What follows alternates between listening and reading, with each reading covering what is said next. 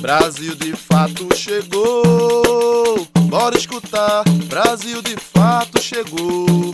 Um programa popular, Brasil de fato chegou. Bora escutar, Brasil de fato chegou.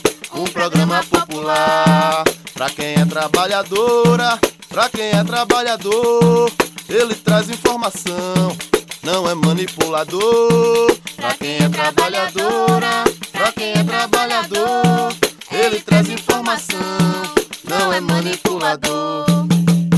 Olá, você está ouvindo o programa Brasil de Fato Bahia. Eu sou Gabriela Morim e na próxima hora vou trazer para você notícias em uma versão popular da Bahia, do Brasil e do mundo.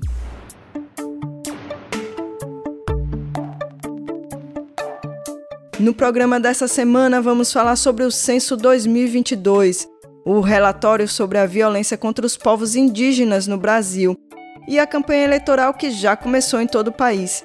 Tem ainda uma entrevista sobre o movimento estudantil universitário na Bahia e o nosso giro pelas notícias da região Nordeste. Fica com a gente pela próxima hora.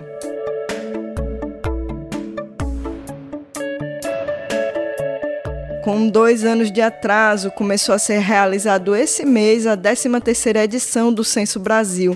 São mais de 200 mil pessoas trabalhando na aplicação de questionários em todo o país para conhecer a população brasileira quantos somos e quem somos.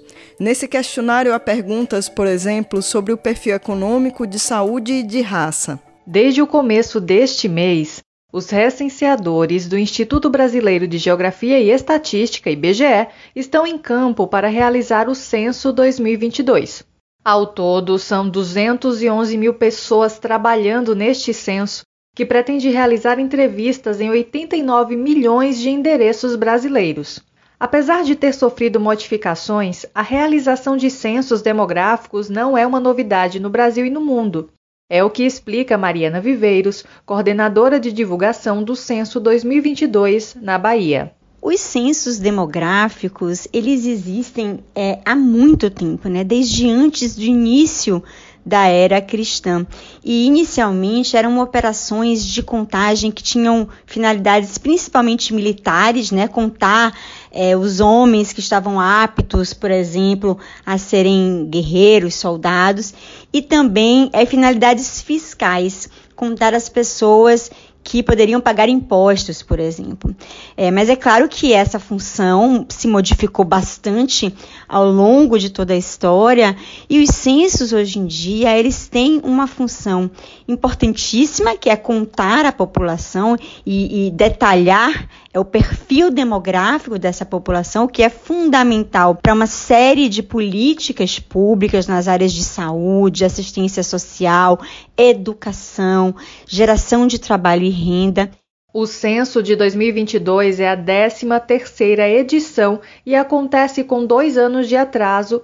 Em 2020 não foi realizado por causa da pandemia e em 2021 por causa de falta de recursos. Mariana explica qual a importância da realização deste censo no país. Em 2022, pela primeira vez, as populações quilombolas serão investigadas. Por lei, povos e comunidades tradicionais são grupos culturalmente diferenciados que possuem formas específicas de organização social. Mariana Viveiros comenta o que significa investigar as comunidades quilombolas e indígenas no censo. E agora, pela primeira vez, nós teremos os dados para os quilombolas também, que são uma população extremamente importante para o país. Em alguns estados, como a Bahia, por exemplo, Maranhão, Goiás, mais importante ainda porque é bastante numerosa e que, por outro lado, também precisa dessa visibilidade e de ter é, as suas necessidades, as suas demandas específicas e diferentes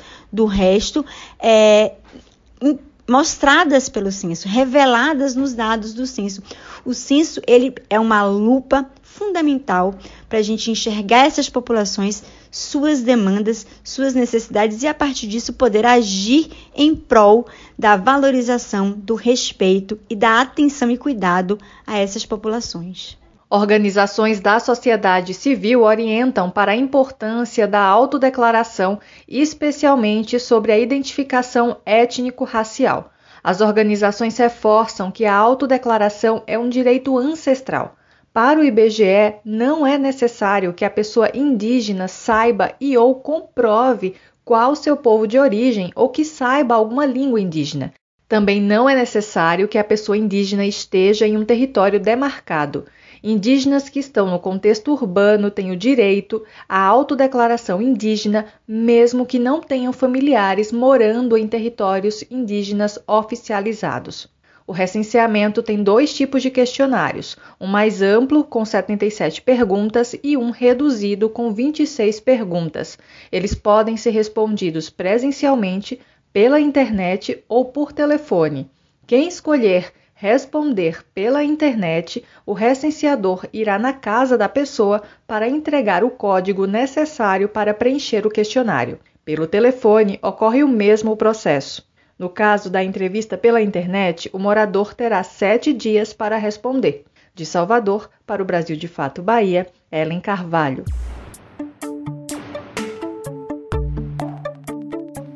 Na entrevista dessa semana, vamos falar sobre o movimento estudantil universitário na Bahia.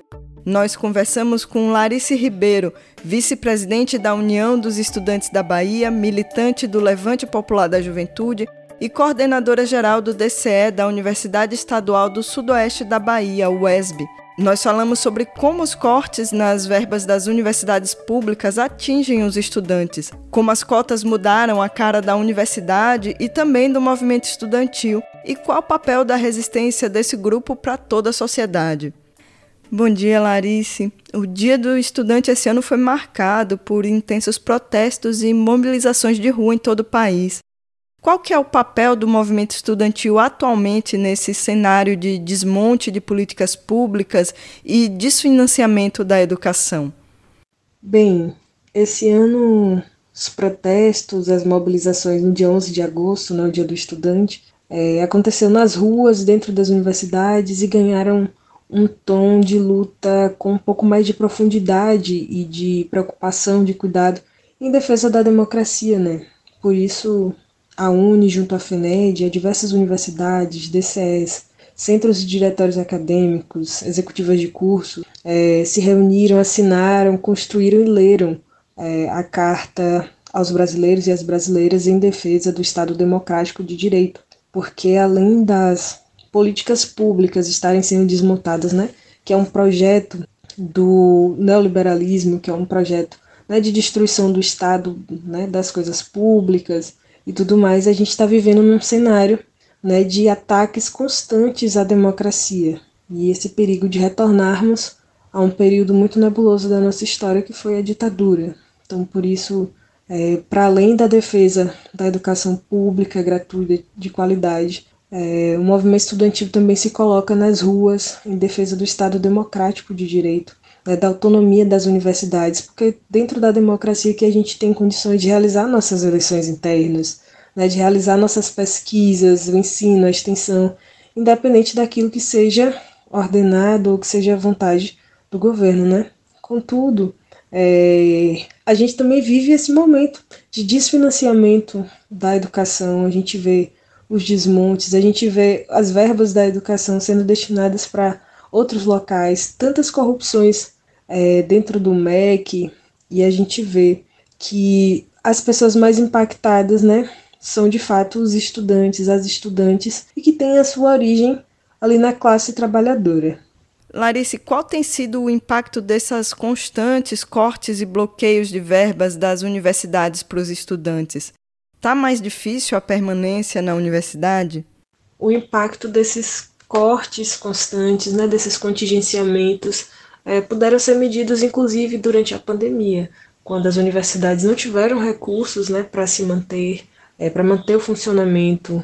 Houve ameaça de fechamento de diversas universidades, não conseguiram uma política interna, conseguiram, depois de muito custo é, de permanência dos estudantes, né, por meio de, de financiamento de equipamentos, de internet, para que pudessem estudar de forma remota, mas também agora nesse período de retorno às atividades presenciais. Né, a gente vê é, cada vez mais laboratórios sem recursos para pesquisa, a gente vê é, os restaurantes universitários né, com a baixa capacidade de atendimento e são políticas importantes para a permanência dos estudantes dentro da universidade e que é fundamental para que a universidade exista, né, que ela funcione e que seja de fato né, democrática e acessível.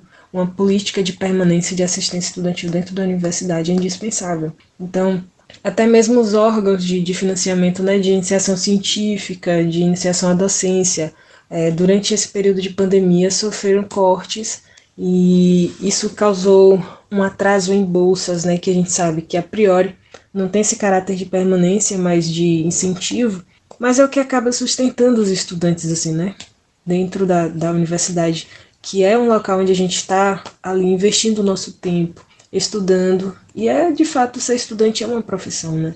Não é a bolsa, os recursos, eles não são ali um aspecto de solidariedade, mas também né, de remuneração justa pelos trabalhos que estão sendo feitos né, dentro da pesquisa, da extensão, da iniciação científica e tudo mais e que é, são um direito dos estudantes, assim, né, para conseguirem permanecer dentro da universidade. Na esteira desses cortes de verbas, as universidades públicas no país têm sofrido diversos ataques à sua imagem, muitas vezes vindos do próprio MEC e do governo federal. Uma verdadeira campanha para desacreditar a universidade como espaço educacional. Na sua avaliação, falta a universidade pública estar mais próxima da sociedade em geral para demonstrar melhor qual é seu papel educacional e científico no Brasil? Desde o princípio desse governo Bolsonaro, né, na verdade, desde as eleições, a gente já conseguia prever mais ou menos o tom de como seria esse governo, assim, né, de ataques à democracia, de ataques às coisas públicas, às empresas públicas de diversos setores, né, que são essenciais para o desenvolvimento da nossa sociedade assim como né, o SUS, a, a Petrobras, né, são geridos pelo Estado. E assim como eles, né, a universidade também, é, que é pública, né, que é gratuita, tem sua imagem cada vez mais atacada, né, numa tentativa de demonstrar que as universidades são defasadas, que as universidades precisam de intervenção, que as universidades não têm capacidade de, de pesquisa, que não têm funcionalidade, ou que é, acontecem práticas imorais e foi a, alvo de inúmeros, inúmeras fake news, assim, né? É, e sim, é uma necessidade que a universidade ela seja desmistificada, né? Cada vez, por isso que a gente luta para cada vez mais que seja um espaço acessível, que seja um espaço aberto, que seja um espaço democrático, integrado à sociedade, né? E por isso também é uma luta do movimento estudantil para que as ações de extensão estejam cada vez mais enraizada né, ali cumprindo o seu papel de levar a universidade para dentro do dia a dia da sociedade, né? A universidade dispõe, inclusive, é, diversos mecanismos, ferramentas, né, que são de uso comum de todo mundo, né, da sociedade, da comunidade externa à universidade, mas que às vezes isso fica muito retido, inclusive pela dificuldade, né, de todos esses, esses tempos, diante do governo Lula, a dificuldade que era o acesso à universidade, que era de fato né, um espaço criado ali para as elites. Então, a gente tem ainda essa missão de fazer a universidade se tornar popular, de fazer a universidade pintada de povo e a gente olhar e reconhecer que aquele é um espaço criado para a gente. Né? Criado não foi, mas a gente consegue tomar esse espaço, ressignificar esse espaço e fazer dele um espaço nosso, assim. É... E aí também cabe, né, as ações de divulgação científica, as ações de extensão. E essas ações de extensão, inclusive, né, durante a pandemia, muitas universidades, né, principalmente aqui do Nordeste, tiveram um caráter de ação de solidariedade, assim, né, as pesquisas, né, com agentes populares de saúde, em parceria com diversos movimentos sociais, com diversas entidades populares, né, da, da sociedade civil, é, as ações foram realizadas pelas universidades. Assim. A lei de cotas completa 20 anos esse ano e segue sob fortes ataques desde antes da sua criação até hoje. Como a web avalia esses 20 anos de cotas nas universidades públicas do Estado? Bem, a lei de cotas ela é um resultado de muita luta né, dos movimentos negros, dos movimentos sociais, do movimento estudantil. Então, desde 2012, ali, o ano de sua promulgação, né, desses 10 anos de trajetória, é, a gente tem sofrido diversos ataques, né? Tanto a aplicação da lei, né, com tentativas de impedimento, com tentativas de desqualificação desse processo, né, de políticas afirmativas, como também nas tentativas de fraude, né, que são uma forma também de invalidar o público e afastar o público para o qual essas leis, essa lei foi criada, né? Então, dentro das universidades hoje, a gente consegue visualizar uma mudança substancial assim do público. Né? Há 10 anos atrás, a gente consegue ver isso refletido, inclusive, no movimento estudantil. Hoje a UEB avaliando né, é, já algumas gestões, mas principalmente nessa gestão, nesse ano tão simbólico né, dos 10 anos de cota, 2022, a gente tem né, uma presidência, vice-presidência, secretária-geral, são três pessoas negras né, oriundas da classe trabalhadora, de universidade estadual, de universidade né, que está ali nesse processo de universidade privada também, na Universidade Federal, e a gente consegue ver é, o público mesmo, né, as pessoas, os estudantes hoje, a gente tem uma universidade mais enegrecida. Mas isso também não quer dizer que basta por si só. Né? A lei de cotas ela precisa vir muito associada a essas outras políticas de ações afirmativas que né, inclui essas é, políticas de assistência de permanência estudantil. Mas a gente consegue ver um saldo muito positivo né, de acesso à universidade, ao ensino superior dentro do nosso estado, um estado que tem um contingente enorme de pessoas negras, é uma política acertada, uma política necessária que a gente precisa lutar para defender ativamente as cotas, né? não só dizendo que são as cotas são boas, são legais, são importantes, mas defendendo ativamente, inclusive com mecanismos de combate a fraudes, né, como as bancas de heteroidentificação dentro das universidades. São debates que a gente faz constantemente, que a gente reforça, que a gente né, luta pela implementação, inclusive em algumas universidades aqui do estado que ainda não tem. Né? Então, a gente, além de manter essa lei né, efetiva, a gente quer ampliação dessa lei. Né? Assim como aconteceu né, não só dentro das universidades, mas também em concursos, né, nos vestibulares, em concursos municipais, estaduais, federais. A gente quer ampliação dessas leis, a gente defende as cotas e a gente sabe o quanto ela é importante para o acesso das pessoas negras dentro da universidade. Larice, existe um senso comum no Brasil de que os estudantes universitários estão cada vez mais despolitizados. Você considera que na prática é assim mesmo? Bem, esse discurso do senso comum, né, de que os universitários, de que as universidades estão despolitizadas, é, esse discurso acompanha é, e tem como alvo, inclusive, né, esse público que está dentro da universidade, que tem ali dos seus 18 a 24 anos, em suma, né, que são as juventudes, que são os jovens é, e que historicamente a gente escuta muito esse discurso, né, de que jovem não quer nada com a vida, de que não sabe o que quer fazer, né, que é uma fase de confusão, de rebeldia, mas é, dentro das universidades os estudantes têm suas formas próprias de se organizarem é, politicamente, ainda que não denominando né, que sejam coletivos políticos, mas de certa forma estão ali debatendo situações, debatendo é, de acordo com as pessoas que estão presentes ali, quando se organizam em coletivos de mulheres, coletivos LGBTs, coletivos de negras e negros, né, quando se organizam ali nos centros acadêmicos, é, em defesa né, do restaurante universitário, às vezes nem se organizam de fato dessa forma nas entidades de base, nas entidades gerais, mas estão ali reivindicando seus direitos, né, lutando, se organizando então, na prática, na prática, é, a gente acredita que é um desafio né, do movimento estudantil de reunir, de fortalecer, de enraizar suas bases né, nos centros diretórios acadêmicos, nos DCEs, e de fato trazer esse, esse debate político, é, conscientemente político, e inclusive político partidário, né, porque desde 2013 a gente vem sofrendo um pouco é, com essas questões assim de demonização da política partidária, né, de afastamento, do abaixo às bandeiras. E a gente acha que esse movimento chegou dentro da universidade, né, é um desafio, de fato.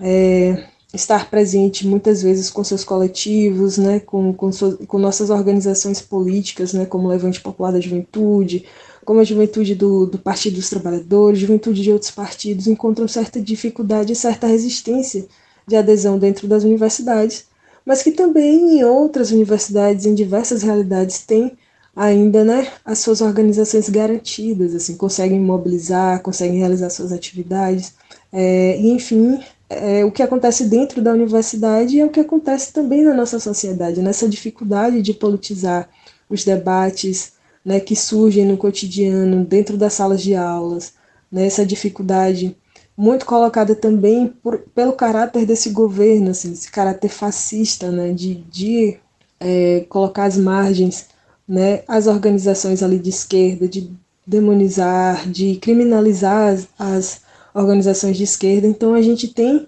é, ao passo que a gente tem esse desafio, a gente também tem essa mesma potencialidade de, de crescimento, de politização. Então é, é por aí, assim.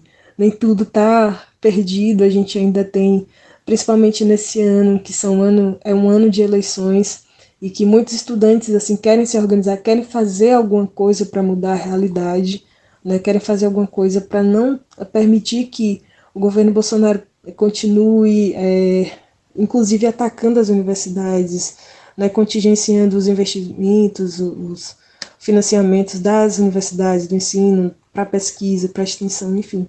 É, tem essa compreensão né, de que muitos querem lutar, querem defender, querem fazer algo, mas não sabem muito por onde.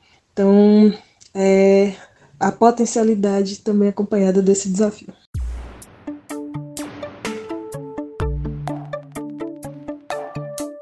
O Ministério da Educação divulgou novas datas para que os estudantes selecionados no ProUni comprovem os dados das inscrições junto às universidades e faculdades.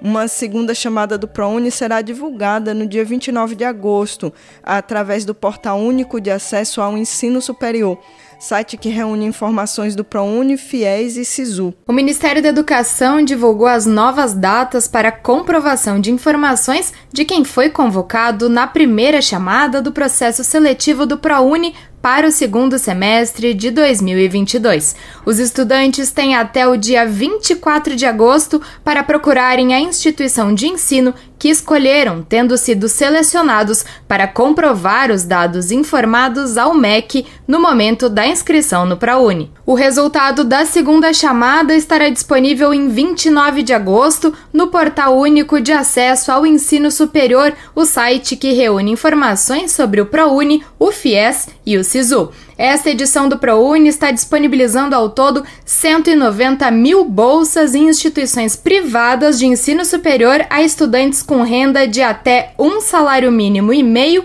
para bolsas integrais e três salários mínimos para bolsas parciais. Acesse a versão online desta matéria para conferir o link da página do ProUni e os detalhes do calendário do programa. Acesse brasildefato.com de São Paulo, da Rádio Brasil de Fato, Mariana Lemos.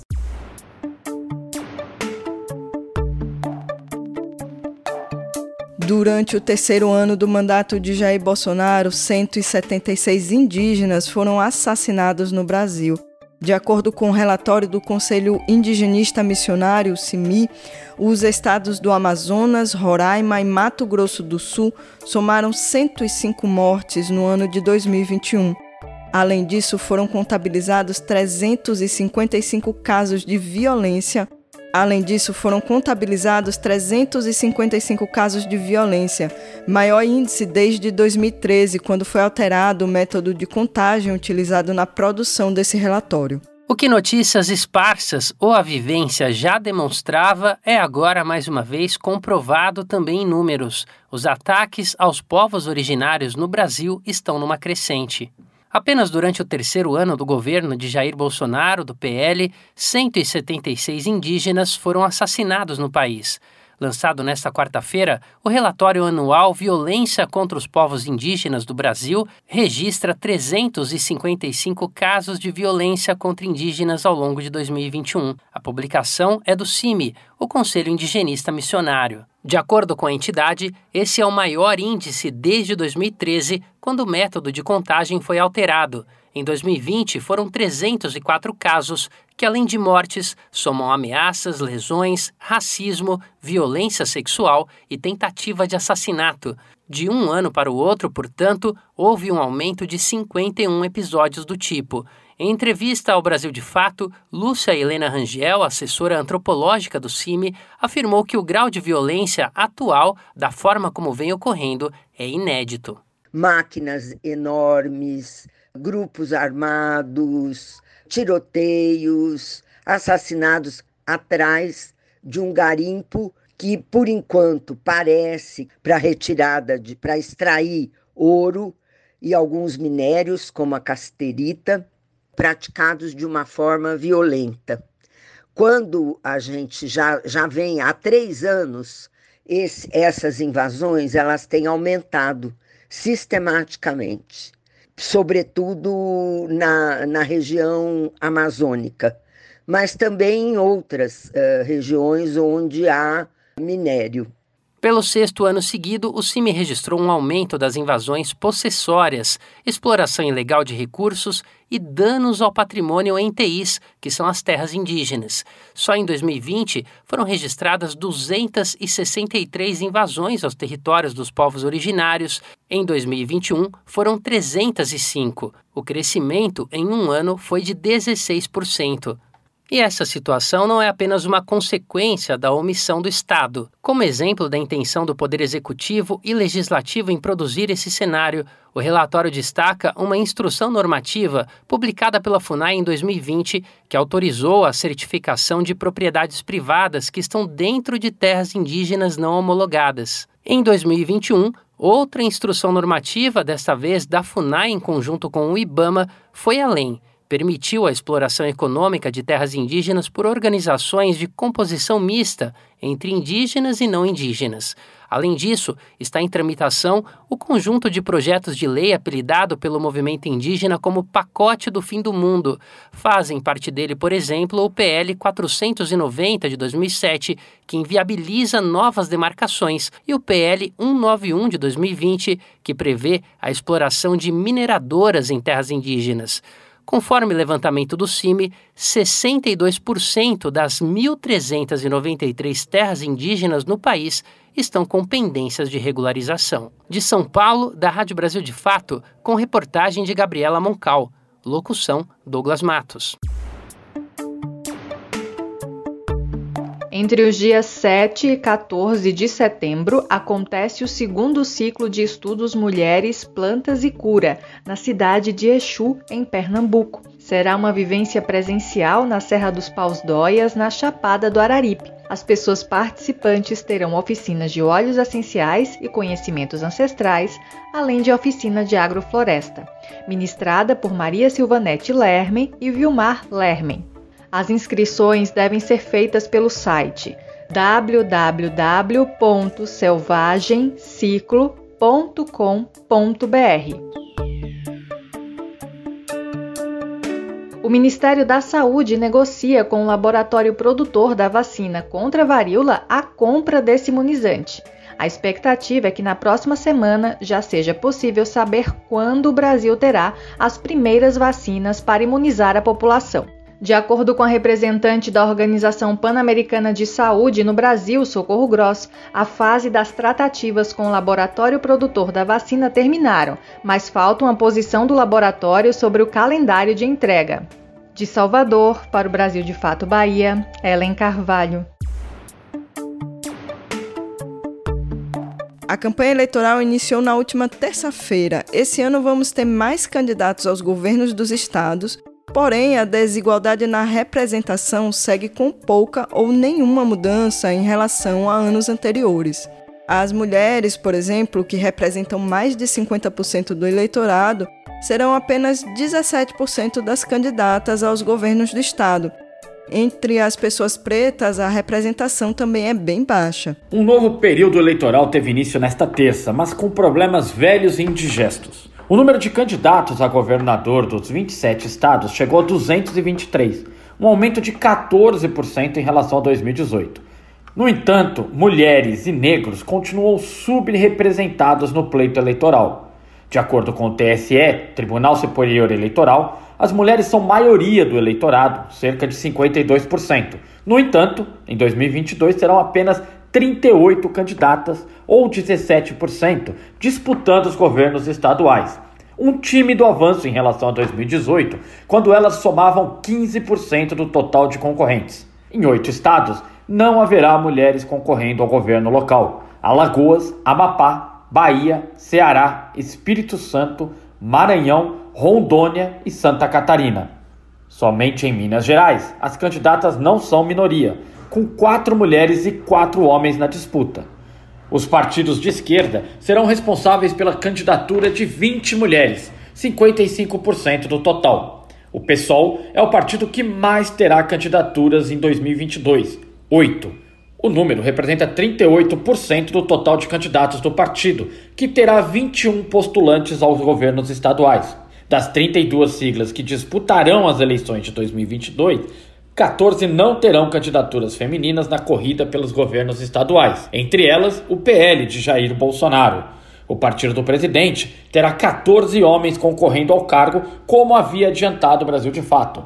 Chama atenção também a ausência de mulheres entre os candidatos do PSB. A legenda concorre em sete estados, em todos com postulantes masculinos. Entre os 223 candidatos, apenas 11% são pretos e 26 pardos. No sentido inverso, está o estado de Sergipe. Das nove candidaturas, seis são negras. Além do PCdoB, que não terá candidatos em 2022, outros quatro dos 32 partidos habilitados para disputar as eleições não terão candidaturas negras. São eles PTB, PSB, Patriota e Avante. As legendas com maior presença de pretos ou pardos são PSOL, com 13, PSTU com 11 e PCO com 9, todas de esquerda. As três siglas ultrapassam os 30% de cotas raciais exigido pela lei. Daniel Pereira, do Solidariedade, que concorrerá ao cargo de governador de Rondônia, é o único candidato que se autodeclarou amarelo, ou seja, de ascendência asiática. No entanto, em 2014, quando era do PSB e participou como vice na chapa com Confúcio Mouro do MDB ao governo local, ele afirmou ser branco. Dois indígenas vão participar das eleições para governador: Israel Tuyuca, do PSOL, no Amazonas, e Jerônimo Rodrigues, do PT, na Bahia. De São Paulo, da Rádio Brasil de Fato, Igor Carvalho. No quadro Alimento e Saúde de hoje, vamos falar sobre a alimentação ecológica, um conceito que envolve a saúde das pessoas e do planeta. E vamos conhecer o movimento Slow Food Brasil, que trabalha para garantir uma alimentação que respeite a biodiversidade do planeta. Te aproxega, vivente. Comece agora o Alimento é Saúde.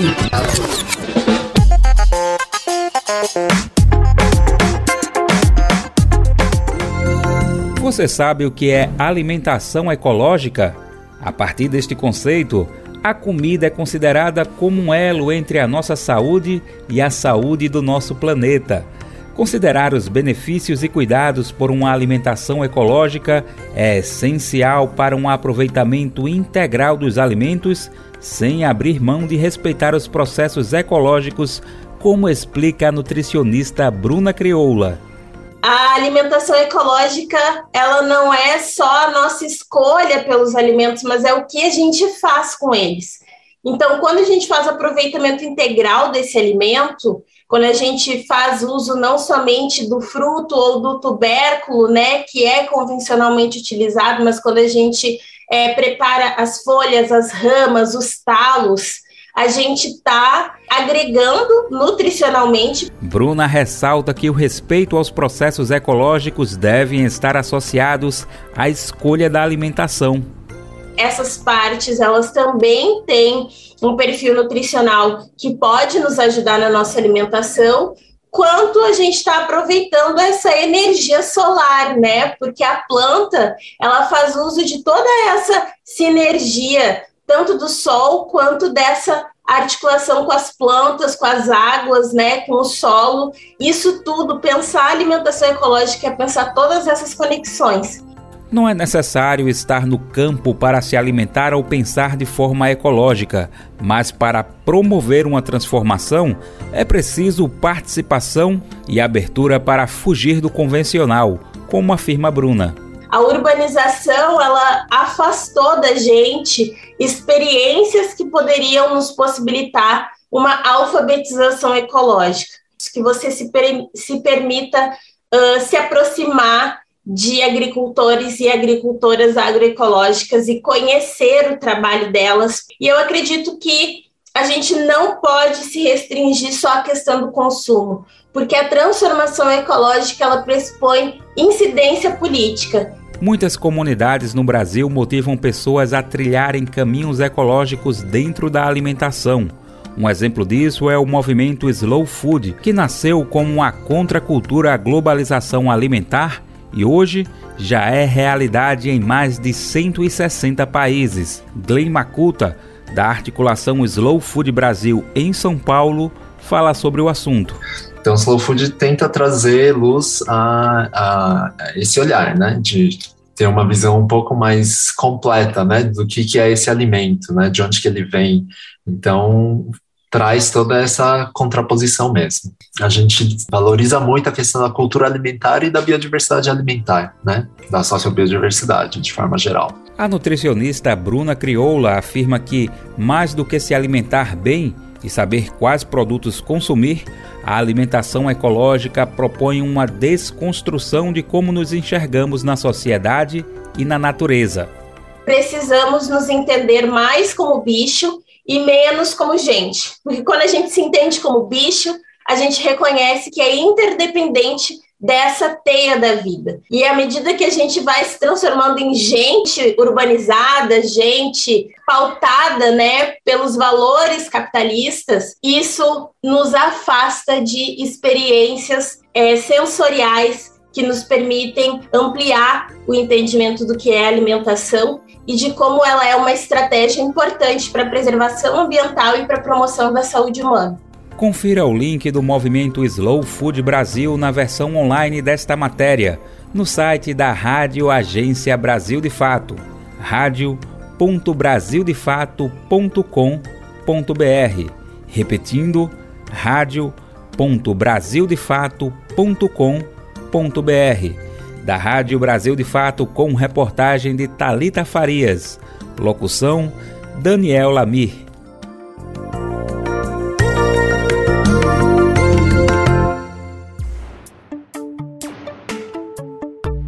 A gente embarca agora no nosso giro pelas notícias da região Nordeste, começando em Pernambuco, que comemora os 60 anos de atividade do Teatro Experimental de Arte.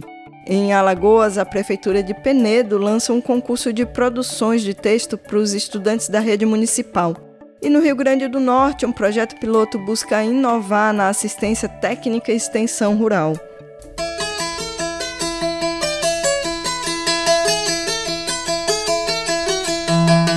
Você está ouvindo o quadro Nordeste em 20 Minutos. Olá, gente. Eu sou Yale Tairine e vou acompanhar você no Nordeste em 20 minutos para darmos um giro pela nossa região. Toda semana te encontro com conteúdos que trazem uma visão popular do que tem acontecido por aqui. Vamos comigo para mais essa volta nas notícias.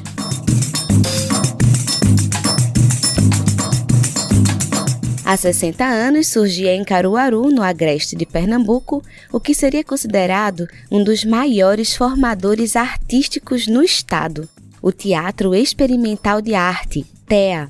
E Rodolfo Rodrigo, do Trilhas do Nordeste, conta pra gente sobre essas seis décadas de história.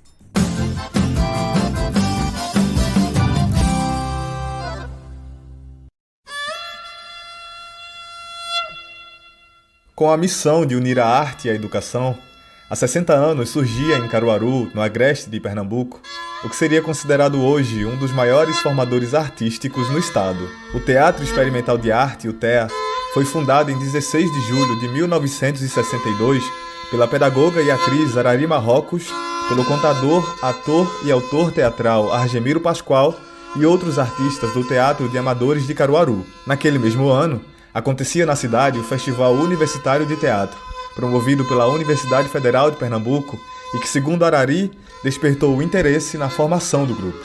Aconteceu em julho e foi um aprendizado. É, carecia dessa, dessa formação, porque a gente não sabia que existia formação para fazer teatro. Então, era, um teatro muito, muito, intuitivo. Nós tivemos aula de, de, de técnica vocal, de figurino, de interpretação, de história de teatro, todas as ferramentas necessárias para se montar um espetáculo. Criamos o Teatro Experimental de Arte, um grupo, 8, 10, para, que essas, para dar continuidade a essas oficinas e dar outro rumo. É, participar aqui para a formação. Né?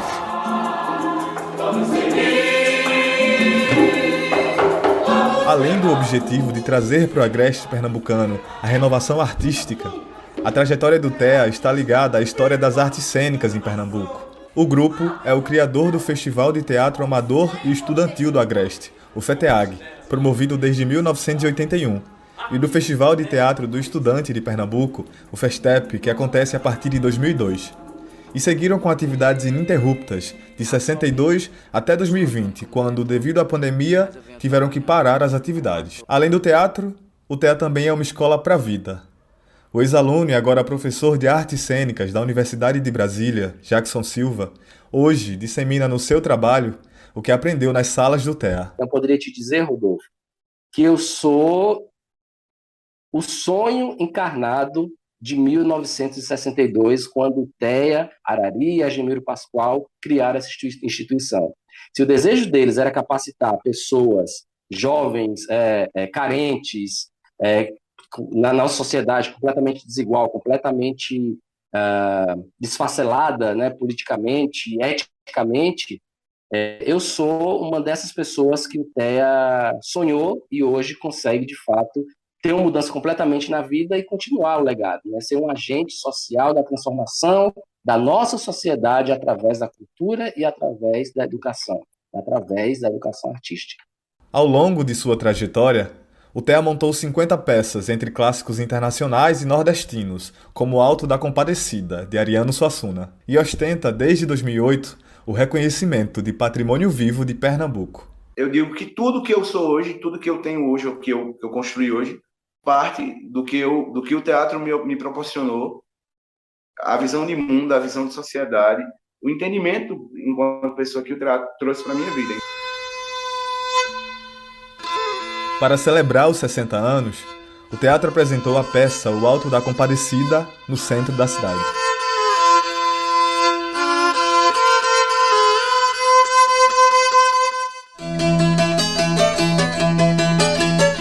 Em Alagoas, a Secretaria Municipal de Educação, SEMED, da Prefeitura de Penedo, lançou a quarta edição do concurso de produção de texto, iniciativa que estimula hábitos importantes como a escrita e a leitura. Com orientação pedagógica e auxílio dos docentes da SEMED, alunos e alunas matriculados em turmas do ensino fundamental irão produzir em sala de aula textos de dois gêneros, que serão digitados para análise da comissão julgadora.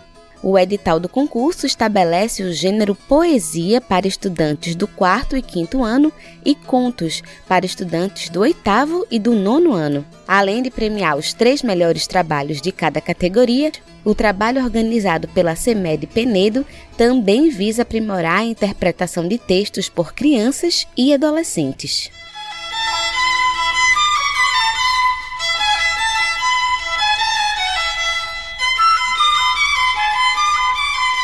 Projeto Piloto busca inovações na assistência técnica e extensão rural para cerca de 100 famílias do território do Potengi, no Rio Grande do Norte. É o projeto Mãos na Terra do Potengi, que defende uma governança sindical para a plena autonomia dos saberes populares. Vamos saber mais no momento agroecológico de hoje.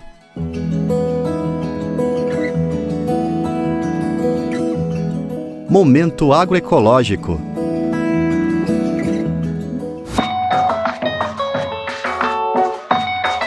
A construção do conhecimento é uma das principais atividades em disputa nos modelos de agricultura no Brasil. A partir desse princípio, cerca de 100 famílias do território do Potengi, no Rio Grande do Norte, participam de um projeto piloto de ATER, Assistência Técnica e Extensão Rural, que propõe um passo a mais na defesa de saberes populares. Além da metodologia freiriana, o Mãos na Terra do Potengi defende políticas públicas de ATER com governança sindical. A iniciativa está sendo desenvolvida pela COP Potengi, Cooperativa da Agricultura Familiar da região Potengi, que abrange 11 municípios do território em parceria com a FETRAF-RN, Federação dos Trabalhadores e Trabalhadoras na Agricultura Familiar do Rio Grande do Norte. A agricultora Cícera Franco está na coordenação do projeto Mãos na Terra do Potengi e destaca a importância da execução de políticas para o campo pelo sindicalismo. Para ela, o conjunto de lutas e proposições populares não deve se separar da autonomia da governança. Precisamos despertar para esse conjunto de a gente luta pela política pública, constrói uma política pública e por que nós não podemos executar? O Mãos na Terra do Potengi nasceu em setembro de 2020 e já realizou o diagnóstico das famílias, além de avaliação da água e do solo dos agroecossistemas para iniciar as atividades de ATER. O território está localizado a cerca de 100 quilômetros do município de Angicos, local em que Paulo Freire alfabetizou 300 pessoas em 40 horas em 1963, iniciando uma história revolucionária na pedagogia. Quase seis décadas depois da experiência, o método freiriano permanece pulsando ações e reflexões nas mais diversas áreas de construção do conhecimento.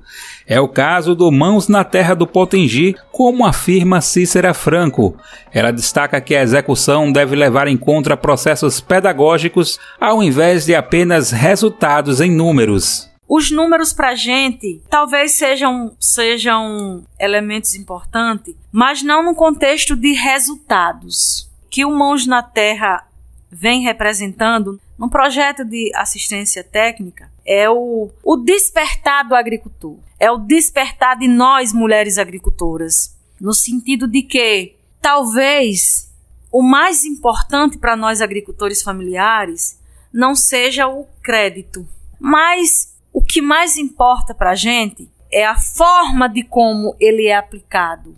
Assim, através de uma governança sindical e pedagogia freiriana, o Mãos na Terra do Potengi pretende valorizar a diversidade de saberes populares. Além disso, reivindicando uma política pública contra a lógica institucionalizada dos programas que pensam as famílias se adaptando aos programas governamentais e não o contrário. Para o professor e agrônomo Silvio Porto, o associativismo e a cooperação abrem possibilidades para se conquistar políticas adaptadas aos territórios. É muito comum a gente ver no processo de política pública o inverso, onde a realidade tem que se moldar a política, porque ela é feita de uma forma tão engessada, ela é feita a partir de premissas que não são aquelas das organizações sociais, que não são exatamente, elas não são capazes de responder aquilo que é a necessidade desta ou daquela organização. E por isso que a gente deve falar muito mais em associativismo,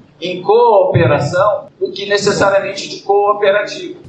Dessa forma, o Mãos na Terra do Potengi busca se diferenciar das assistências técnicas convencionais, em que empresas do setor batem metas e se aproximam de uma ideia de difusão de saberes. Por outro lado, o agricultor José Eduardo Silva, diretor do Sintraf de Bom Jesus, no Rio Grande do Norte, ressalta que no Mãos na Terra há um processo educativo continuado Além disso, dentro dos postulados freirianos são ocupados papéis de educadores educandos e educandos educadores. Nós não acreditamos nessa assistência no técnico chega, diz o senhor está errado, a senhora está errada, e precisamos mudar e mexer no, na sua rotina, mexer na sua forma de plantar, de colher, de tratar, de criar. A gente vê que essa, essa assistência ela não constrói, né? E o projeto traz, traz essa proposta diferenciada. Né? A gente inici, é, iniciou com essas ações aqui no, na região e a gente teve um, uma boa acolhida dos agricultores, né? uma vez que a gente coloca ele como atores principais. O Mãos na Terra do Potengi surgiu de uma proposta da Contraf Brasil, a Confederação Nacional dos Trabalhadores e Trabalhadoras na Agricultura Familiar do Brasil, e passou a ser desenvolvido na região do Potengi, há uma intenção de expandir o projeto para todo o estado do Rio Grande do Norte através da FETRAF estadual. Do Recife, da Rádio Brasil de Fato, Daniel Lamir.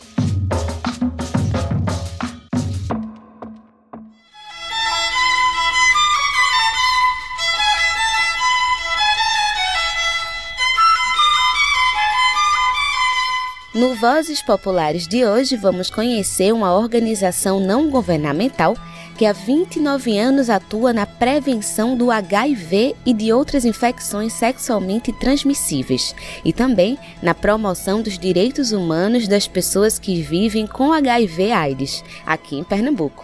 Eu estou falando da ONG Gestos. Quem conversa com Júlia Vasconcelos, que está de volta, é a Alessandra Nilo. Vamos conferir.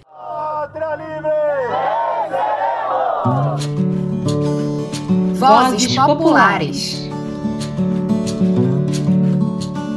Com a Covid-19, o termo pandemia se tornou mais popular. Mas antes do coronavírus, o mundo já vivenciou diversas outras pandemias.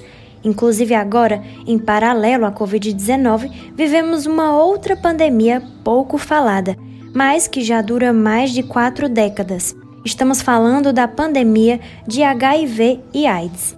O que define uma pandemia é principalmente o quão espalhada geograficamente no globo uma doença está. Hoje, não tem país sem HIV e AIDS. 40 anos lidando com a doença trouxeram alguns avanços. Mas se uns anos atrás o mundo dava um passo à frente no combate à AIDS, os números mais recentes trazem um alerta.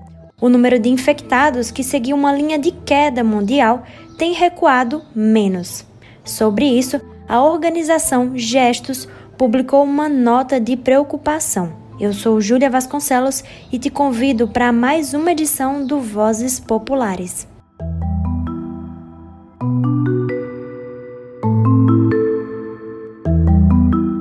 Recentemente foi publicado o relatório global sobre AIDS 2022 ele mostra que o número de novas infecções caiu apenas 3,6% entre 2020 e 2021, o que representa o menor declínio anual desde 2016. Para a ONG Gestos, referência em comunicação e AIDS no Brasil, o avanço do HIV é preocupante, principalmente em um cenário onde a ciência também avançou muito, ou seja, o HIV poderia estar sob controle. Alessandra Nilo, coordenadora geral da Gestos, explica alguns motivos para isso. Primeiro, ela cita a pandemia da Covid-19, que inverteu as prioridades de todo o mundo, comunidade científica, governos e sociedade civil. Mas esse não foi o único motivo. Segundo ela, a AIDS não tem sido prioridade da agenda governamental do Brasil, algo intensificado no atual governo. No governo Bolsonaro, nós tivemos um decréscimo absurdo na produção de campanhas informativas sobre HIV e AIDS. Nós tivemos um desalinhamento das políticas de direitos sexuais e reprodutivos, das ações que eram baseadas em evidência. Nós passamos a estimular a abstinência sexual para o controle é, da reprodução e, enfim, da vida sexual de jovens no Brasil nós passamos a fomentar, fortalecer ainda mais algo que já era super danoso para as nossas populações, que são as comunidades terapêuticas para trabalho com redução de danos, álcool e outras drogas. Então, é óbvio que as medidas que estão sendo tomadas por esse governo não são medidas efetivas, não são medidas que vão levar as pessoas a acessarem direitos, inclusive direito à saúde na sua plenitude, porque elas não são baseadas em nada que signifique evidência científica. Portanto, são medidas absolutamente falhas, erradas, do ponto de vista da epidemiologia, do ponto de vista é, da política pública. Com todo esse retrocesso, sociedade civil e articulações do terceiro setor têm sido fundamentais para fazer o enfrentamento da AIDS. Para defender os direitos humanos das pessoas soropositivas para o HIV e das populações vulneráveis às infecções sexualmente transmissíveis, a Gestos já tem atuado há quase três décadas. Consolidada em Pernambuco, a Gestos hoje tem incidência nacional e internacional Alessandra fala um pouco mais sobre o que a organização faz. A Gestos é uma organização que é, vai completar 30 anos né, próximo ano e nós temos dois grandes campos de atuação.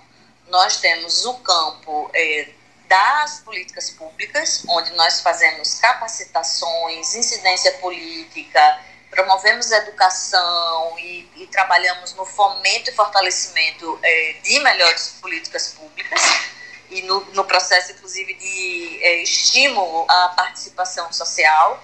E nós temos toda uma área de serviços que nós oferecemos a jovens e adolescentes, é, com informações qualificadas sobre saúde e sexualidade. E temos uma linha de serviços para as pessoas vivendo com HIV/AIDS, que incluem serviço social, assistência jurídica e acompanhamento psicológico para as pessoas que vivem com HIV/AIDS.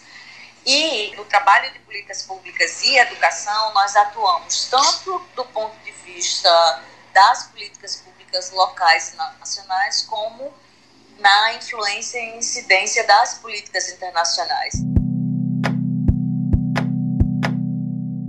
A Gestos oferece testagem para ISTs, produz cartilhas educativas, promove debates sobre saúde, forma ativistas e também faz ações de solidariedade. Mas, para além de ações como essas, o relatório lançado escancara a urgência de ações governamentais e multilaterais para combater as inúmeras desigualdades que são determinantes para o controle da doença. Do contrário, a meta de erradicar a pandemia até 2030 se mostra distante. É contra essa possibilidade que a Gestos tem convidado todos e todas a se mobilizarem.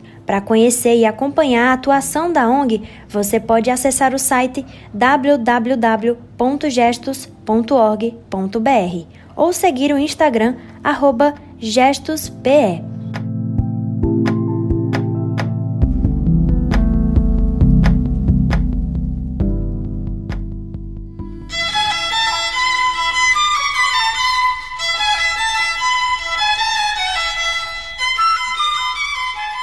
Hoje é só. O Nordeste em 20 minutos fica por aqui, mas nós temos um encontro marcado na próxima semana. Este quadro é uma realização do Brasil de Fato Pernambuco e conta com apresentação e roteiro de Iale Tairini, coordenação editorial de Ellen Carvalho e edição de som de Fátima Pereira.